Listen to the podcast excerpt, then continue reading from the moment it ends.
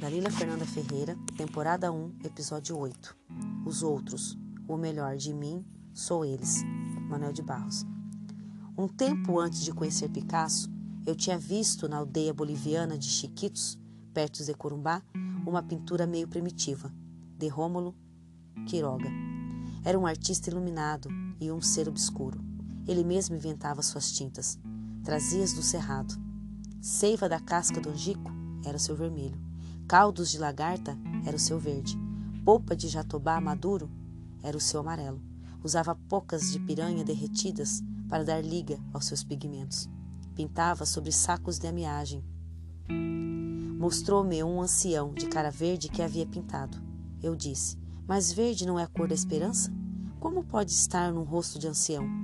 A minha cor é psíquica, ele disse, e as formas incorporantes. Lembrei que Picasso, depois de ver as formas bisonticas na África, rompeu com as formas naturais, com os efeitos das luzes natural, com os conceitos do espaço, das perspectivas, etc, etc. E depois quebrou os planos. Ao lado de Braque, propôs a simultaneidade das visões, a cor psíquica e as formas incorporantes. Agora pensa em Rômulo Quiroga. Ele foi apenas e só um uma paz na terra, mas eu vi latejar rudemente nos seus traços milagres de Cli salvo não seja. Continuação, parte 2. As lições de Rômulo Quiroga. Aprendi com Rômulo Quiroga, um pintor boliviano, a expressão reta não sonha. Não use o traço acostumado. A força de um artista vem das suas derrotas. Só a alma atormentada pode trazer para a voz o formato de pássaro.